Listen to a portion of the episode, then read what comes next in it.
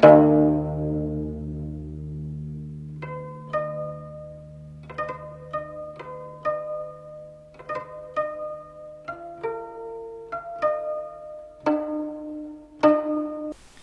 位听众朋友，大家好，我是小玩意安迪。那么在前面几集当中呢，我们给大家讲解了这个琥珀蜜蜡呢在实验室当中的这个鉴定方法。那么从咱们今天这一集开始呢，我们来给大家讲解呢这个琥珀蜜蜡跟一些常见的仿品的区别，来进而给大家讲解琥珀蜜蜡的鉴定。那么咱们今天这一集呢，所要涉及的第一个仿品呢，就是科巴树脂。我们为什么从科巴树脂先开始讲呢？因为呢，我们看咱们这个节目的评论也好，包括还有很多朋友呢加我的这个微信也好，都喜欢问一个问题，就是科巴树脂怎么跟琥珀蜜蜡进行区分？那么如果想讲清楚这个问题呢，我决定呢是先摁下这个科巴树脂不讲，我们先来讲这个琥珀蜜蜡的形成年代。大家都知道，在市场上啊有一句话被称之为是“千年琥珀，万年蜡”。那么这句话对不对呢？我很准确的告诉大家，这句话不对，啊，它错在两个方面。我们今天只讲它错误的第一个方面，是什么呢？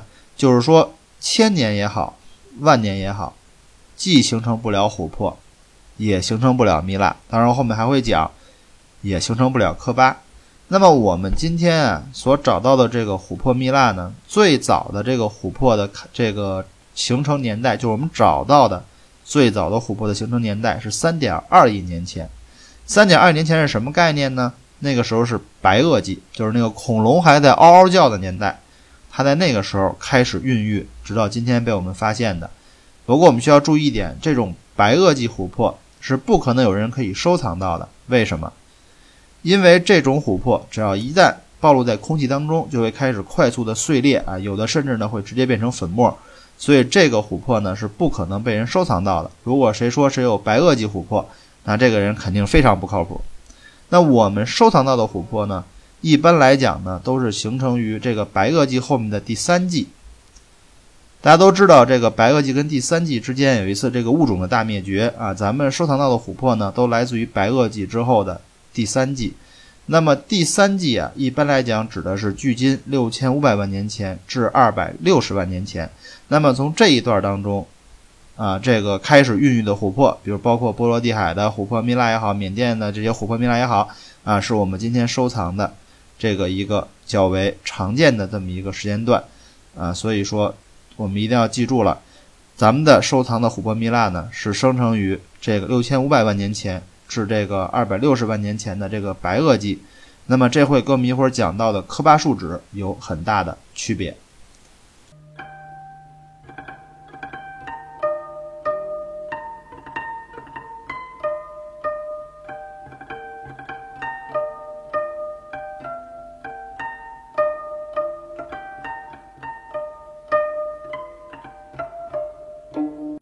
那么在上一段节目给大家简单的讲解了这个琥珀蜜蜡的形成年代之后呢，咱们从这段节目开始来给大家讲解这个科巴树脂。那么首先呀，科巴树脂这个名词是出现在前哥伦布时期，可能很多朋友就会问了，什么是前哥伦布时期？那么所谓前哥伦布时期呢，其实很好解释，大家都知道是哥伦布发现了美洲，那么所以在哥伦布发现美洲之前的时期呢？都可以被定义为前哥伦布时期，但是呢，在哥伦布发现美洲之后，但是美洲文化还没有完全被欧洲文化侵蚀的这么一个中间段的时间呢，也被归纳为前哥伦布时期。那么我们的科巴树脂呢，是这个前哥伦布时期的时候呀，中部美洲文化呢，用于啊制造这种仪式烧香和其他的。这种香聚的啊一种这个芳香类的树脂啊，只说换句话来讲，这是当时的这种熏香的原材料啊，是一种树脂的原材料，被称之为是科巴树脂。不过，当今天我们提科巴树脂的时候呢，指的是什么呢？指的是聚合过程中间阶段的亚化石树脂。那么其硬度呢，一般是在这个琥珀和树脂之间。所以我们首先要认识到一点是什么呢？就是科巴树脂，啊，同这个琥珀蜜蜡一样是纯天然树脂矿物，但是它们有什么区别呢？区别很简单，回到上一段所讲的内容，再说一遍，琥珀蜜蜡形成于啊，咱们今天所收藏的琥珀蜜蜡一般形成于六千五百万年前至二百六十万年前的地球的第三纪时期，而科巴树脂的形成年代呢，一般来讲是短于两百万年的，换句话说，它一般是形成于一百多万年前。那么这个形成的时间的长短，是造成了科巴树脂与琥珀蜜蜡区别的最大的根本。那么正是因为这个形成的时间的长短不同，导致呢科巴树脂呢与琥珀蜜蜡在很多性征上是有区别的，而这些区别直接导致了我们不能将科巴树脂当做琥珀蜜蜡进行销售。那么有些人可能会问了，那么既然不能做珠宝，科巴树脂有什么功能啊？第一点来讲，刚才提到了，从这个前哥伦布时期呢，就会拿它呢去做一些这个香薰。那么除此之外呢，它还是一种这个高档清漆的原材料啊。所以说呢，这科巴树脂呢，在很多工业当中呢，还是有一定用途。那么另外一方面呢，就是科巴树脂它主要呢是产在南美洲啊、澳大利亚、新西兰。东印度等等地球上的很多地区，那么这个呢，就是科巴树脂的一个简单情况。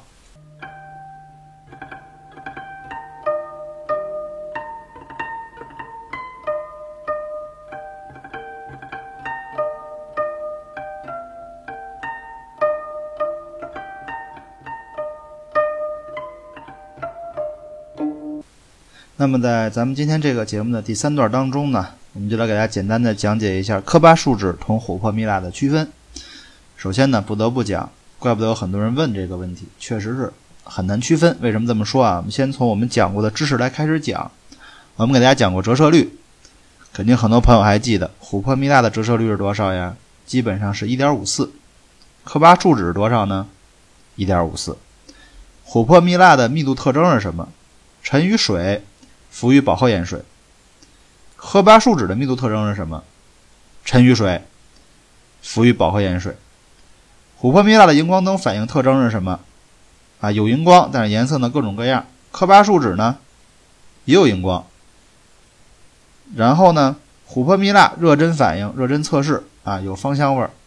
科巴树脂呢，热针反应有芳香味儿，全都一样。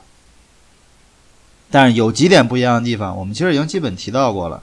第一个呢，因为科巴树脂的形成年代比较短，所以说呢，它相对来讲易溶一些。什么意思？比如说我们拿，尤其是夏天啊，咱们先把手搓搓搓搓搓搓，搓得很热，然后去抓一块科巴树脂捏在手里，捏的时间长一点之后呢，这科巴树脂就开始变软变黏啊，然后你你能感觉到，而且更有甚者呢，你把手松开。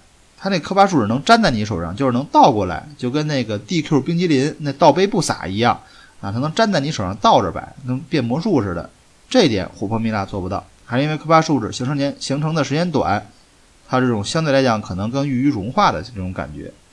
第二点就是我们在之前节目讲过的，啊，用这个乙醚擦拭的方法。那么大家都知道，科巴树脂呢是溶乙醚的，然后呢，琥珀蜜蜡虽然也溶乙醚，但是呢。相对来讲慢很多，所以呢，科巴树脂擦个十几秒就开始有融化现象，而琥珀蜜蜡呢需要更长的时间，那么这也是一个区别。那么除此之外呢，如果是形成的这个时间呀相对来讲非常非常短的啊，当然只是相对来讲非常短的科巴树脂呢，还有一个特点，大家都知道这个琥珀蜜蜡的这个硬度啊是二点五，咱们说过啊，普遍的是二点五，然后呢，我们的指甲。其实也基本上是这个硬度，所以琥珀蜜蜡咱们拿指甲划是划不动的。但如果是相对来讲形成的形成的这个年代比较短，或者说是某些比较特殊的这个科巴树脂呢，我们确实是可以用指甲去划动。那么所以说呢，我们可以去找一些就是说在这个工艺品也好、原材料也好不太重要的地方去尝试啊，不要用很大的力啊，去拿这个指甲去划这个科巴树脂，去划这个实验品，如果能够滑动的话。那么它肯定不是琥珀蜜蜡。那么还有一点，相对来讲比较实验室当中的这个区分方法呢，就是琥珀蜜蜡跟科巴树脂这个红外光谱呢是完全不同的。但是因为呢这个呢咱们很难接触到，所以说呢就不给大家细讲。大家只要记住了，在这个市场操作当中啊，区分琥珀蜜蜡与科巴树脂的最常见的三种方法呢，就是刚才我说的手捏法、乙醚法还有手划法。好了，非常感谢大家收听这一期的节目，我是小王爷 Andy，，我的个人微信 ID 是三四四九零零四零三，个人微信 ID 是三四四九零零四零三。再次感谢您收听今天的节目。